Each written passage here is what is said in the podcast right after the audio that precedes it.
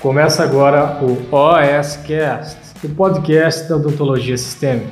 Aqui você vai aprender tudo sobre tratamento odontológico de pacientes com comprometimento sistêmico. Com vocês, Pamela Pérez. E hoje o tema é o seguinte, um tema super leve, super gostoso e muito importante para nós, para nossa clínica. Hoje a gente vai falar de equipamentos fundamentais que o dentista tem que ter no consultório odontológico, ok? Espero, tá? Espero que vocês tenham pelo menos um desses três que eu vou citar aqui. Então são equipamentos que não são caros, tá? E são assim extremamente úteis e fundamentais para você trabalhar com segurança, tá certo? Então são fundamentais para você trabalhar com segurança. E aí é o seguinte, por que que eu peguei esse tema, tá? Porque dentista adora comprar equipamento. Eu sei, eu também sou dentista. O último equipamento assim, carão que eu comprei, eu acho que foi o meu laser. Carão assim, mais caro, né? Mas dentista adora comprar equipamento, eu sei melhor do que ninguém. Só que alguns colegas ainda estão pecando em equipamentos que são baratos e que fazem muita diferença no nosso consultório odontológico. Então, assim, a gente investe dinheiro em localizador apical, em motor endodôntico, motor de implante, a gente compra lá lupa que custa 8 mil reais, a gente compra lá mocho Salles super chique de 3 mil, 4 mil reais e pouco. E assim, super é necessário, é excelente a gente ter esses equipamentos, super ajudam a gente na clínica. Mas eu vou falar aqui de três equipamentos, docs, que são realmente importantes para nós e que eles assim são muito, muito baratos, tá? Por que que eu falo desses equipamentos? Porque esses equipamentos, ele assim, eles te ajudam, eles eliminam aí, vou chutar assim, 90% das intercorrências que você pode ter no seu consultório odontológico, das falhas do seu procedimento, podem, é, você pode prevenir isso tendo esses equipamentos. Então, são três que eu adoro, que eu uso diariamente no consultório e são esses que eu vou citar para vocês explicando por que que nós temos que ter esses equipamentos. E ó, eu conheço muito, muito colega que não tem nenhum desses. E isso é grave. Então, é esses três que a gente vai falar agora. E o primeiro, tá? O primeiro é um pouco mais fácil, é possível que vocês tenham, mas o primeiro equipamento que a gente tem que ter no consultório é um aferidor de pressão arterial. Ah, Pamela, sério, sério? O Cris tá até pegando aqui pra mim, ó. Gente, pode parecer bobeira, mas eu quero que vocês mandem aqui pra mim, tanto no YouTube como no Instagram, quem tem um aferidor de pressão arterial. Quem tem, ó. Eu uso, esse daqui é um dos, eu tenho até em casa, ó. Esse daqui não é o que eu gosto tanto, mas esse é um digital, aquele de punho, tá? Esse já vou falar qual que vai ser o melhor para vocês comprarem. Quem tem um aferidor de pressão digital, manda aqui para mim. Tem um aferidor, hashtag um aferidor, quem tá aqui comigo e você tem um aferidor de pressão, tá? Pamela, que diferença que isso daqui faz, Doc? Esse é o primeiro, é um dos principais equipamentos que a gente tem que ter na nossa clínica, tá? Por quê?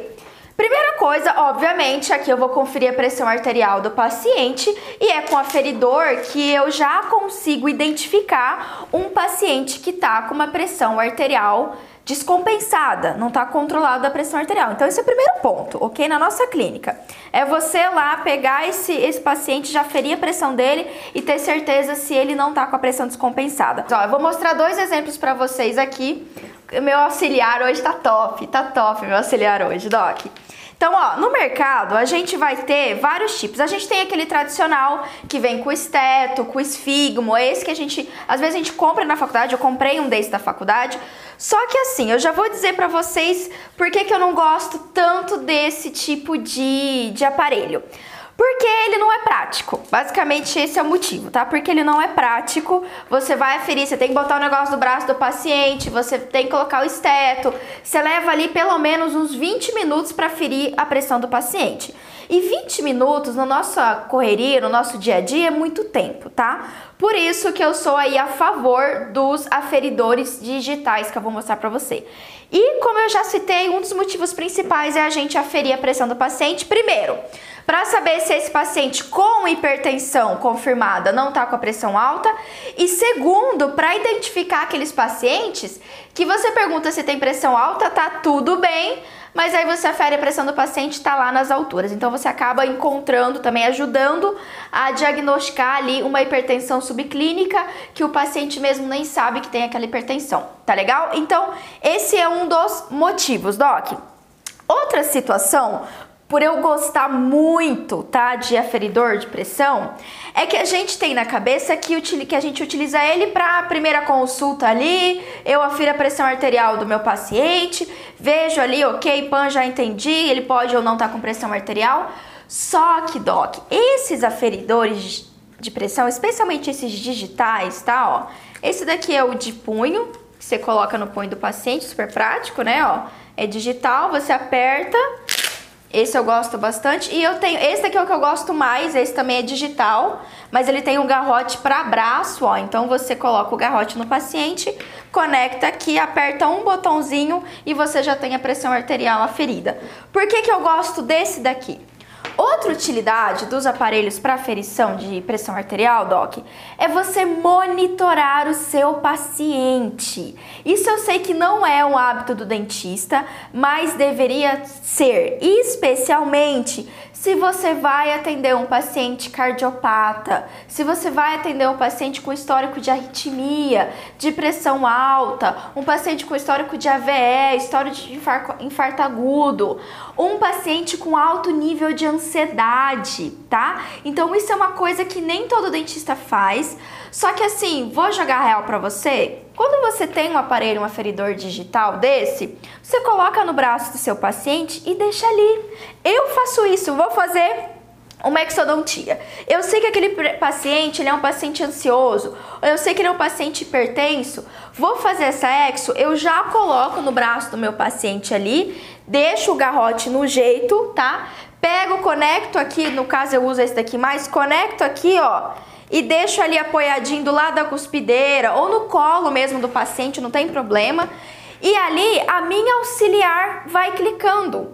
A cada mais ou menos 10 minutos ali ela vai clicando, faz uma aferição de pressão arterial e eu consigo monitorar o meu paciente durante o atendimento, tá?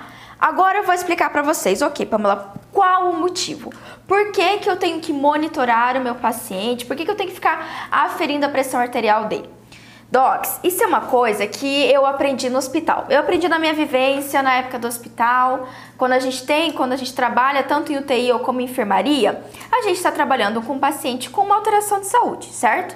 Então, quando eu vou fazer um procedimento especialmente invasivo, quando eu vou fazer um procedimento que eu tenho ali uma, é, um paciente ansioso, né, que eu vou aplicar anestesia nesse paciente, que pode sim levar a um pico hipertensivo, é extremamente importante eu monitorar esse paciente, eu conferir se durante meu atendimento tá tudo bem, tá? Então o aferidor de pressão ele não serve só para você conferir a pressão do paciente ali na primeira consulta.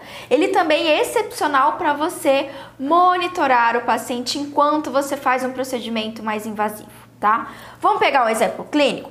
Vamos dizer lá que você vai fazer o seu protocolo. Você vai instalar múltiplos implantes naquele paciente, vai fazer um retalho. Então pode ser que por hábito você já afira a pressão do paciente antes de você iniciar um procedimento mais invasivo. Se você já faz isso, você já pertence assim aos 10% dos dentistas que aferem a pressão arterial antes, do, antes de fazer um procedimento invasivo. Então você já está num grupo mais seleto, ok?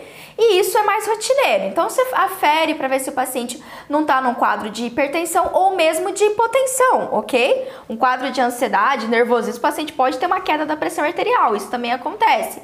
Acontece os extremos, né? A hipo e a hiper. Uh, e aí é isso é hábito. Mas é muito interessante você ter essa monitoração durante o seu procedimento. Por quê? Uma coisa é você aferir enquanto o paciente está ali sentadinho antes de iniciar todo o procedimento. Outra coisa é você aferir ali no momento que você está fazendo anestesia, por exemplo, que é um dos momentos mais estressantes que causam mais instabilidade. O nível de ansiedade do paciente vai causar uma instabilidade no momento da sua aplicação, no momento da sua anestesia. Então é super interessante a sua auxiliar ali. Clica, gente, vai lá, tá, já tá no braço do paciente, já tá posicionado. Você não deitou ele na cadeira? Já colocou o garrote no braço dele? Clica, aperta. Em menos de um minuto eu tenho a pressão arterial do meu paciente enquanto eu estou ali fazendo a minha anestesia. Por quê? É possível que nesse momento você tenha um pico hipertensivo, ainda mais se é um paciente com histórico de hipertensão, ok? E aqui você tem um controle para saber o quanto tá chegando esse pico hipertensivo. Porque tem um aumento do batimento cardíaco é normal, né? Você tem um aumento também da pressão arterial um pouquinho normal, leve, ok? Leve é esperado, ainda mais o paciente com ansiedade. Só que você não pode deixar que isso tenha um pico hipertensivo, porque um pico hipertensivo, o paciente chegou com a pressão lá para você, você fez a primeira aferição, ele tá lá nos seus 14 por 9, que ainda é aceitável, você faz a anestesia do paciente, a pressão arterial dele, dele sobe para 18. Opa, peraí, né? Então esse é um paciente que pode ser que você precise de outros recursos, outros manejos para você conseguir atender ele tá legal? Então por isso que eu gosto. Terminou a anestesia, você vai começar a fazer o procedimento cruento, que tem sangramento, que é mais invasivo, ou você tá ali fazendo todo o procedimento, ou fazendo um desgaste ósseo, enfim, tamo, tô idealizando aqui nosso, nosso, nosso implante. Então você tá monitorando seu paciente. E Doc, o melhor disso é que você nem vai ter o trabalho de você mesmo apertar ali.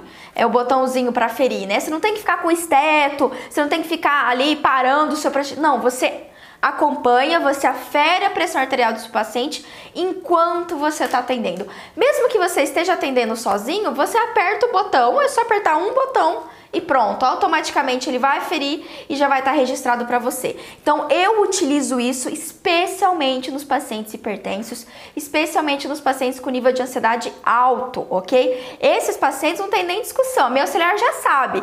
Coloca o garrote e já deixa ali no colo do paciente de tempos em tempos, especialmente nesse momento que eu vou mudar, vou fazer anestesia, vou fazer incisão, vou extrair o dente, a gente afere só para ver se o paciente está mantendo aquela pressão arterial tá legal? Eu também vou falar uma outra situação que você, outro tipo de monitoramento que você utiliza esse equipamento, o aferidor digital. No final da live eu vou te fazer o arrematado, eu vou te contar em que momento. Tudo bem, Doc? Então, ó, esse daqui obrigatório, obrigatório, recomendo muito. Essa daqui é do CareTech, tá? Mas tem da aquele ROM, tem, enfim, tem várias marcas aqui. Esse daqui é da GTEC, ó, isso é legal também. G-Tech, também eu gosto desse equipamento, é bacana. Pamela, qual que é a diferença dos de punho para os de braço, tá? Ó, só para deixar claro que quando a gente utiliza o esfigmo, tá? E o esteto, um bonitinho separadinho, aquele é o nosso padrão ouro de aferição arterial, tá? Isso é indiscutível. Esteto e esfigmo é o padrão ouro para aferição de pressão arterial. Qual é o em segundo lugar? O digitais serve? Sim, os, digitais servem. E o mais assim, fidedigno, tá? Esse daqui de braço, ok? De braço, é mais é, fidedigno à pressão real do paciente, é mais difícil ter variações é, discrepantes do que esse daqui de punho, tá? Por isso que eu gosto mais. Esse daqui é um pouquinho mais caro, só que assim, gente, chuta quanto que custa um desse daqui, um aferidor digital desse daqui é, é dar risada, porque pra gente que paga ali, que eu paguei 3 mil reais no laser, pra você que paga, sei lá, 3 mil, 4 mil reais no motor endodôntico, paga uma facada, sei lá, uma caneta de alta, e tudo bem você pagar, não tem nenhum problema. Mas um desse daqui custa em torno de 150 reais. 150 reais, por favor, esse é o valor de uma restauração. Faz lá uma restauração e já compra aqui o seu aferidor tá? O seu aferidor digital. Por que, que eu gosto do digital? Praticidade. Em resumo, é isso.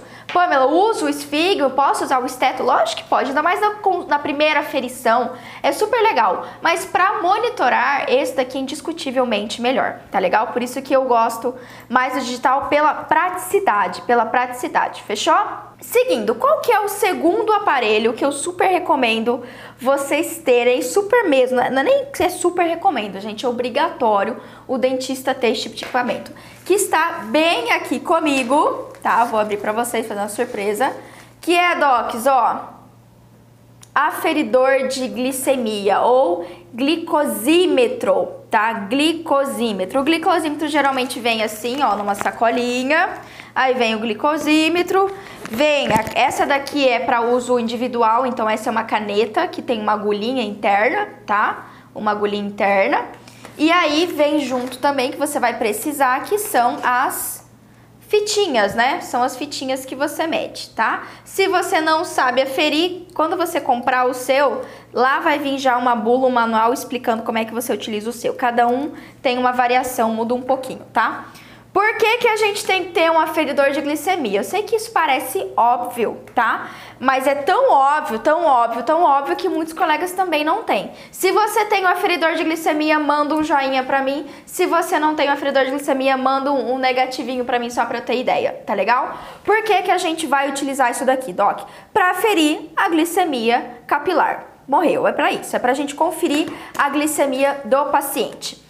Pamela, por que, que eu vou utilizar isso na minha clínica? Qual que é a funcionalidade disso daqui? Muito bem, Doc. Primeiro que esse é um passo simples, é um equipamento simples, rápido. Você fere a glicemia do seu paciente em cerca de dois minutos, tá? Sua auxiliar também pode fazer, ela pode fazer ali antes, de, antes mesmo do paciente entrar para o seu atendimento, entrar para o consultório, ou mesmo enquanto você está conversando, fazendo anamnese com o seu paciente, você pode aferir a glicemia dele, ou a sua auxiliar vem afere a glicemia dele. E de forma rápida, em menos de um, dois minutos, você tem é, de forma certeira, tá? De forma certeira, qual é a glicemia do seu paciente. Por que, que eu digo isso, tá? Ó, nos últimos 10 anos, nos últimos 10 anos, aumentou em 60% o número de pacientes diabéticos no Brasil. Quem fala isso é o Ministério da Saúde, tá? Isso são dados do Ministério da Saúde.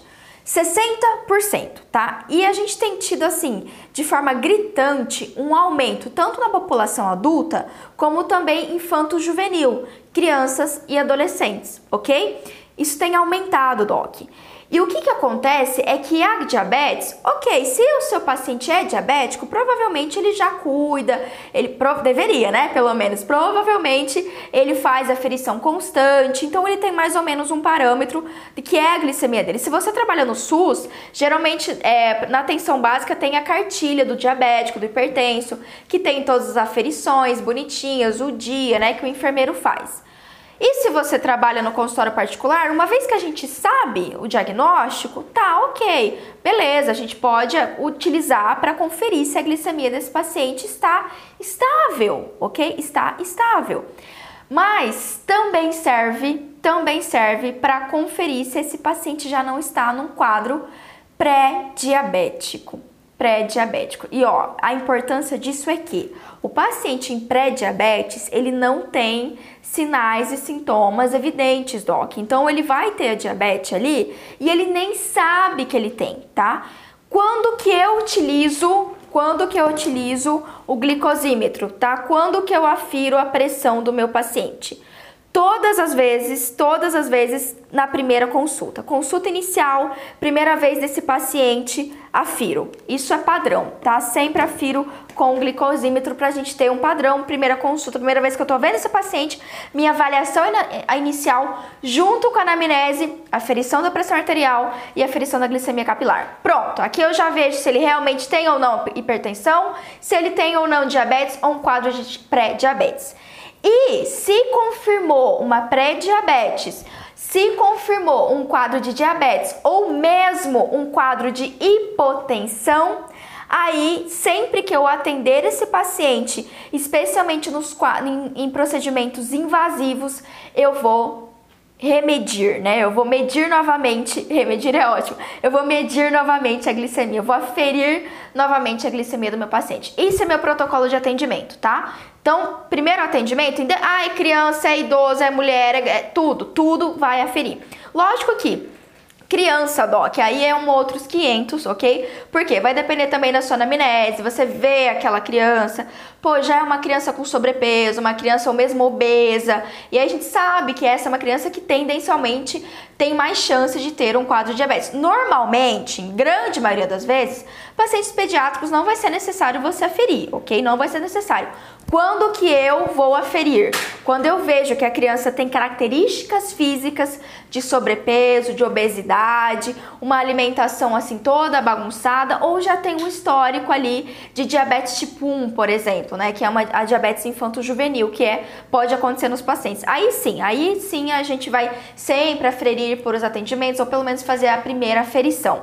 Agora, adulto jovem, antes de procedimento invasivo, idosos, enfim, homem, mulher, gestante, gestante então nem se fala, né? Glicemia de gestante pode ficar aquela beleza, tem, tem diabetes gestacional, ok? Diabetes gestacional. Então, tudo isso daqui eu posso utilizar, tá? Então, sim, tá dentro do meu protocolo, atendimento inicial eu sempre afiro e depois, se for o caso, antes dos procedimentos invasivos eu afiro também. Pamela, se eu encontrar uma glicemia altíssima, o que, que eu faço? Bom, Doc, se você não sabe, você entra lá no meu site, tá? O Cristi vai colocar aqui, tá bom, Cristi? É, pamelaperes.com.br barra ebook. Dentro do meu e-book tem uma tabelinha prontinha para você, dizendo quais são os parâmetros, tá? De glicemia, qual é o limite, até quando você pode fazer um procedimento odontológico com determinada glicemia.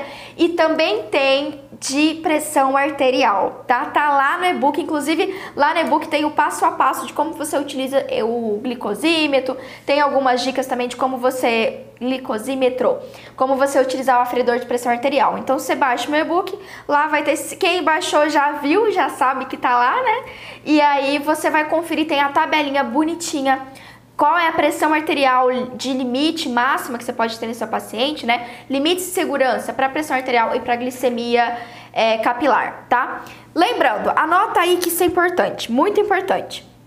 Toda vez que eu for medir a glicemia do meu paciente, eu preciso saber se ele já comeu ou não, tá? Por quê, Pamela? Se você aferir a, a glicemia de um paciente cerca ali de 30 minutos, uma hora depois que ele almoçou, é possível que esteja alto o parâmetro glicêmico dele. Por quê, Pamela? Porque ele comeu, né? Ele comeu, ele está no processo de digestão e está recebendo ali da alimentação toda a glicose necessária, então essa glicose está alta na corrente sanguínea. É esperado. O ideal é você atender, você aferir ou paciente em jejum ou que tenha pelo menos assim passado umas duas horas que ele se alimentou. Aí você vai ter um parâmetro mais real, tá certo? Um parâmetro um pouco mais real. Pamela, se eu aferir e aí deu lá 200 a glicemia, a glicemia do meu paciente, não faço atendimento?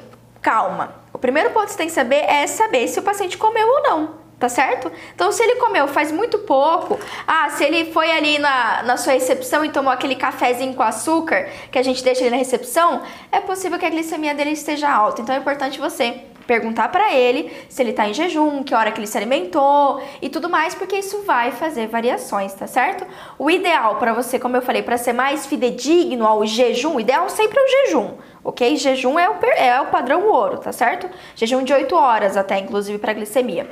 Mas é, se você não tiver esse jejum, pelo menos assim, um tempo depois da alimentação, ele já entrou num quadro já de hipoglicemia padrão, normal, fora do período de alimentação.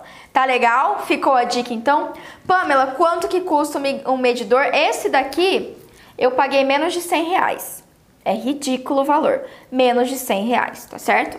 O, o aferidor de glicemia com o glicosímetro. O que é um pouquinho mais caro é as, é as essas lancetinhas aqui, né? Lanceta, esqueci o nome agora. É as fitinhas, ó.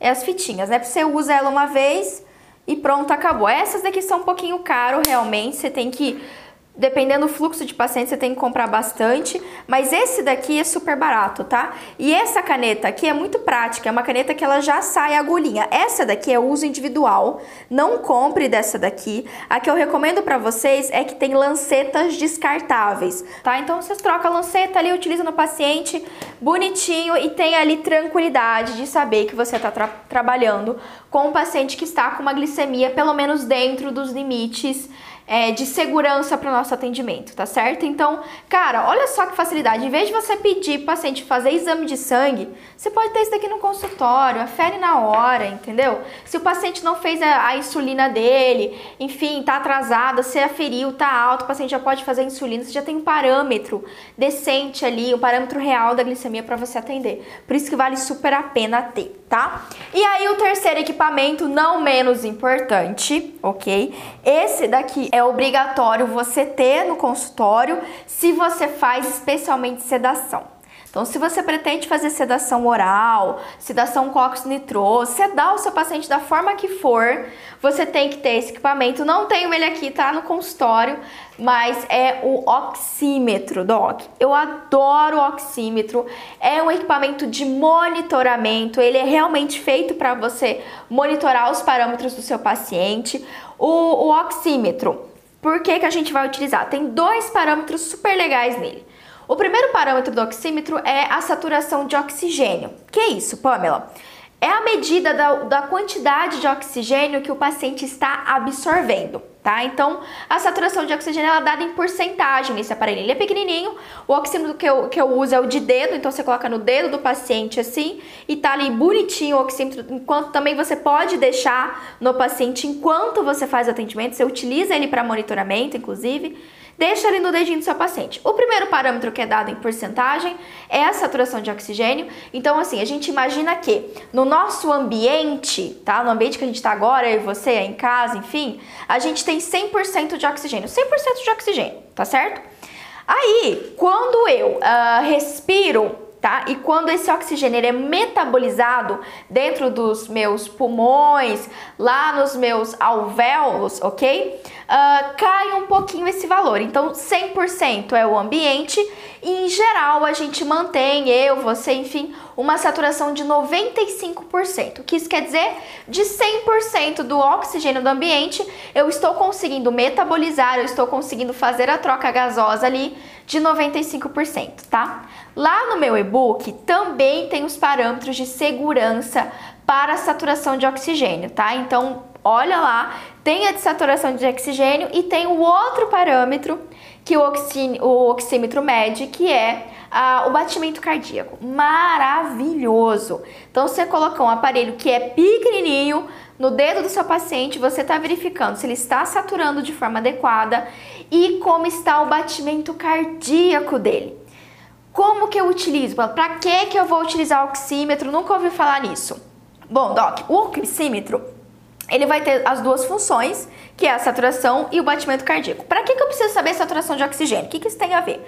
Bom, quando a gente faz uma sedação, tá? Seja ela via oral, seja ela venosa, ou seja ela com uso do óxido nitroso, é comum eu ter uma queda, uma leve queda dos parâmetros de saturação. Quando a gente usa óxido nitroso, essa queda até que não é tão importante porque eu tenho a suplementação de oxigênio junta, né? Mas quando eu faço ali, uh, quando eu faço uma sedação oral ou venosa, pode ser que tenha uma leve queda. Leve. Às vezes, grande parte, às vezes, todos os pacientes que eu já sedei, essa queda, essa saturação não mudou nada. Se manteve ali entre 95. 95 é o nosso parâmetro ali mais de segurança.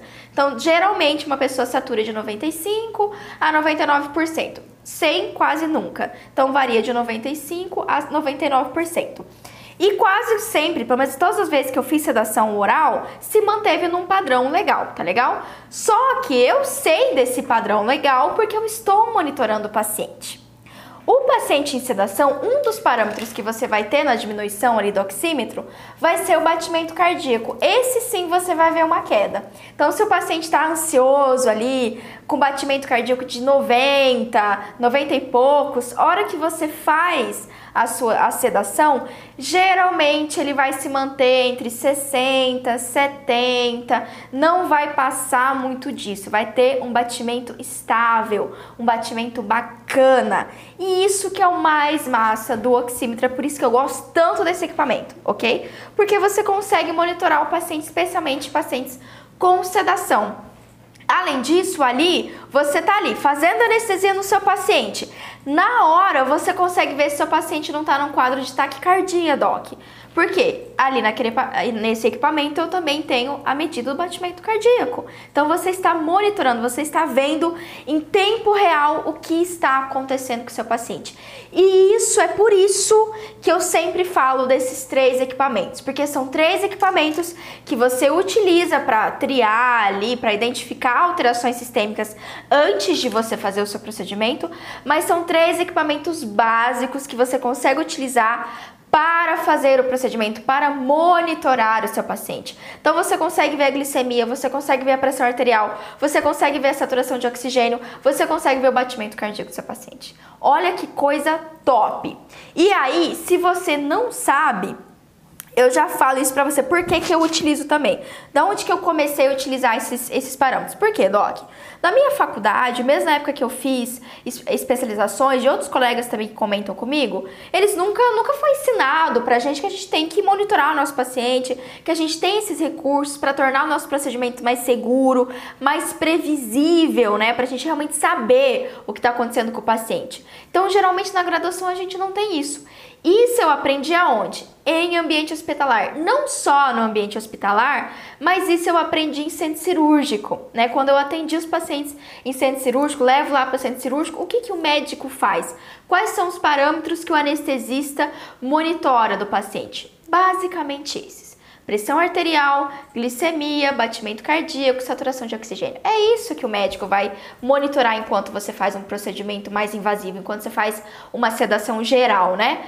Pamela, mas é sedação geral, como isso pode ser aplicável no meu, no meu atendimento? Eu não faço sedação geral. Ok, mas você pode fazer sedação leve, você pode fazer o uso de um ansiolítico, de óxido nitroso, como eu citei.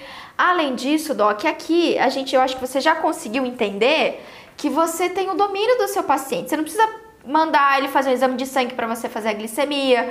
Você não fica ali no escuro sabendo, ah, será que ele é hipertenso ou não? Será que ele está controlando a hipertensão ou não? Esse serás é que é um problema, ok? E quando a gente pega, aqui atrás inclusive tem ó, o livro de emergências médicas do Malamed, quando você pega o livro de emergências médicas do Malamed, não só livros, artigos também mostram isso pra gente. Grande parte das intercorrências médicas que a gente tem no consultório odontológico, elas podem ser previsíveis, ok? Então elas estão relacionadas com pico hipertensivo, elas estão relacionadas com glicemia alta ou baixa, inclusive hipoglicemia é uma das situações que pode levar o paciente a ter uma síncope, por exemplo. Uh, então quase todas as alterações sistêmicas, alterações de saturação, perda da consciência, as, todas as intercorrências que a gente tem mais comuns no consultório odontológico, a gente consegue prevenir, a gente consegue uh, com antecedência identificar se você monitora o seu paciente, ou pelo menos se você na primeira consulta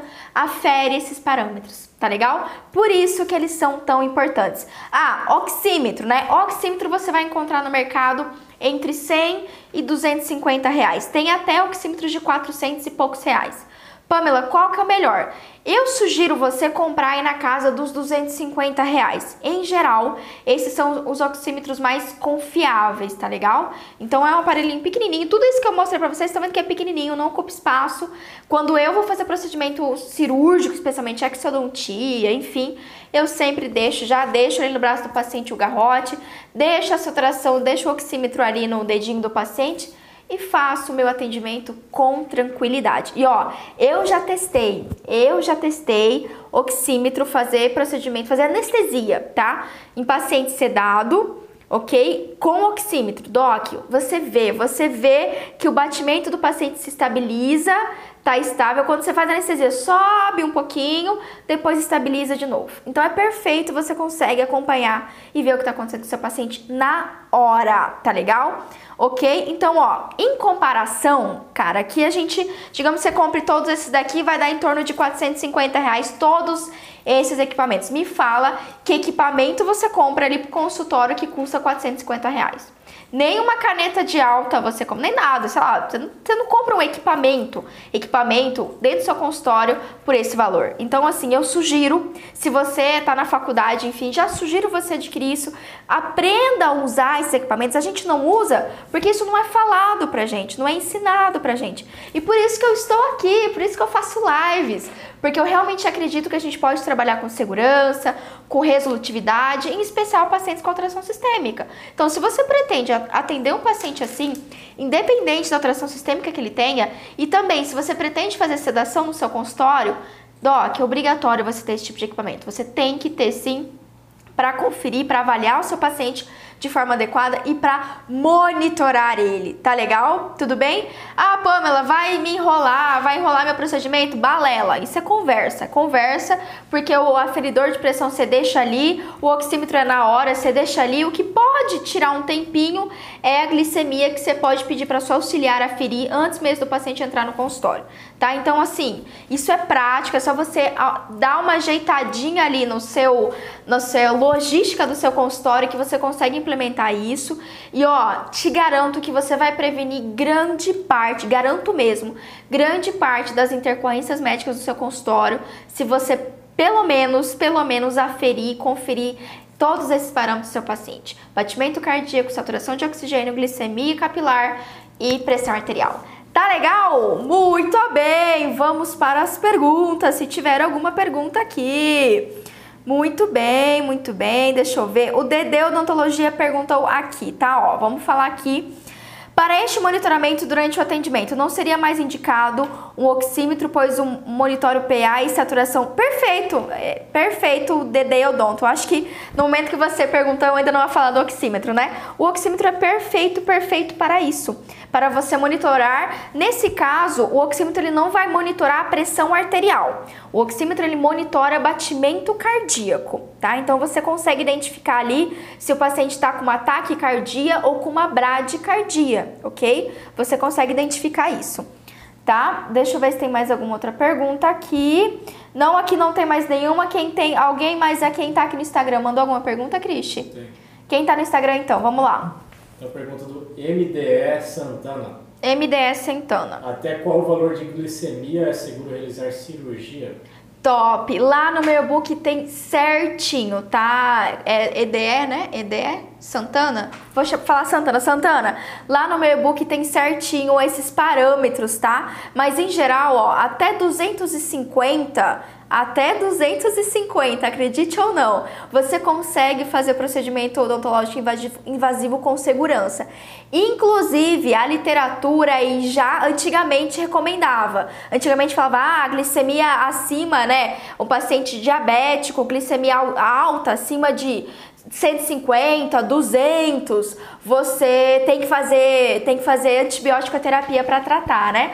Hoje em dia não, a literatura já tem artigo mostrando que até 250 a glicemia em jejum, tá, do seu paciente, não não tem comprovação que a terapia antibiótica vai ser benéfica ou vai prevenir alguma coisa. Então, até 250 é um parâmetro segundo. Acima de 250, aí sim é indicado você fazer terapia antibiótica, por exemplo, para você prevenir ali infecções do sítio cirúrgico, para você não ter dificuldade na cicatrização, especialmente procedimentos cruentos, uh, tratamento periodontal e tudo mais, tá? Tá tudo bem, Santana? Então, esses são geralmente os parâmetros de segurança aí.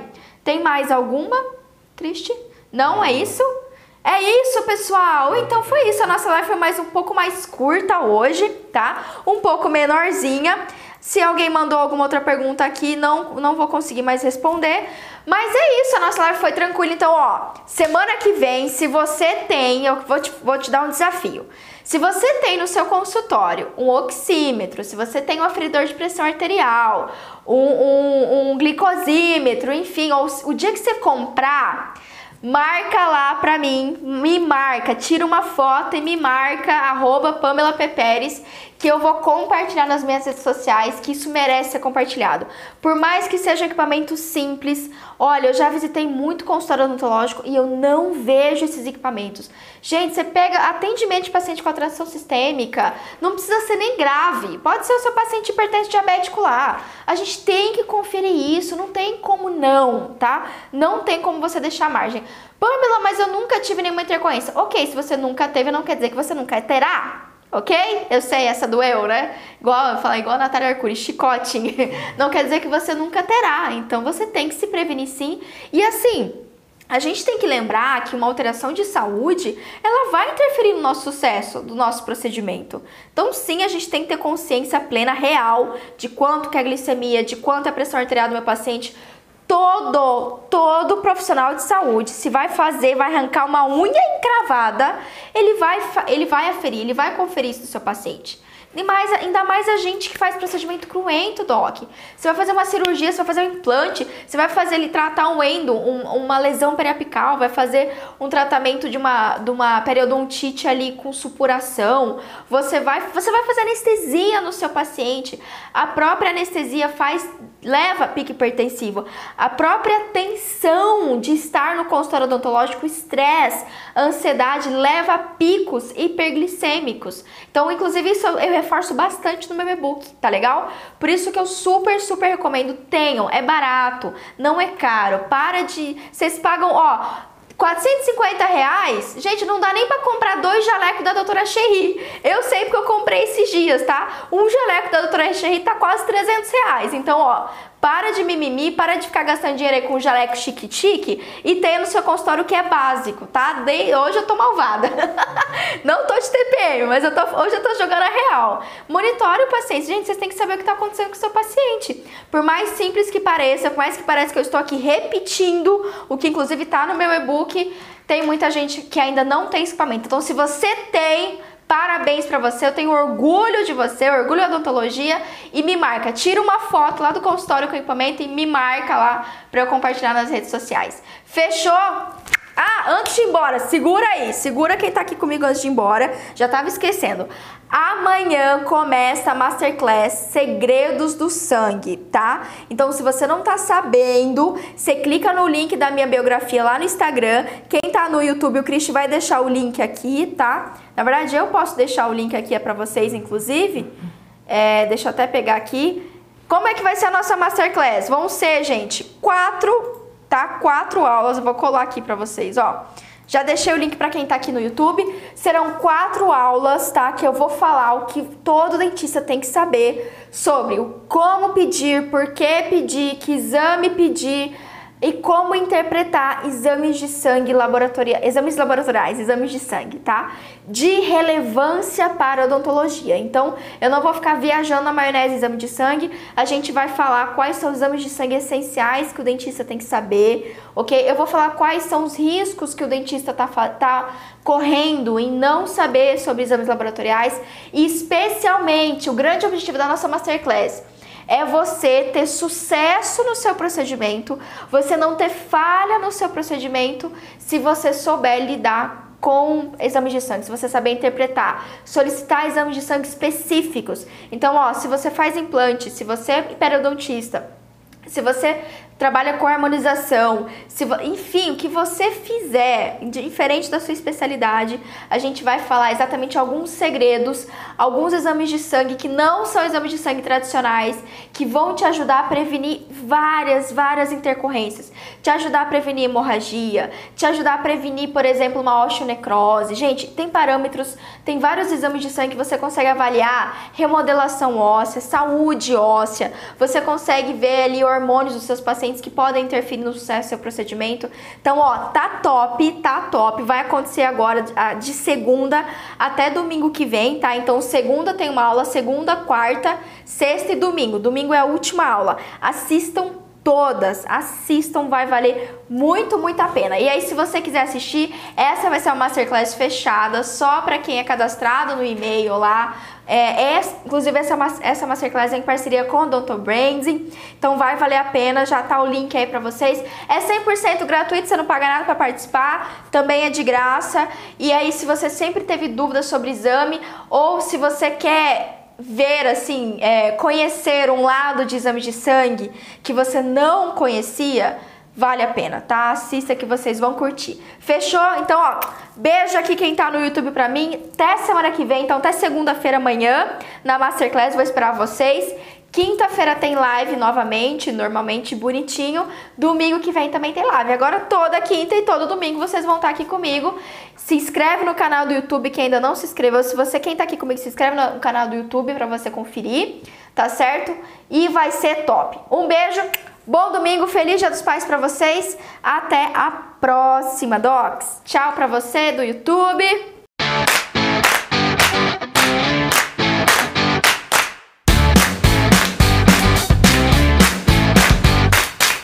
Você ouviu o OSCast, o podcast da odontologia sistêmica. Se você gostou desse episódio, tem muito mais nas nossas redes sociais. Siga-nos no Instagram, arroba Pamela P. Pérez, e no nosso canal do YouTube, Pamela Pérez. A gente se vê na próxima. Um abraço, até mais.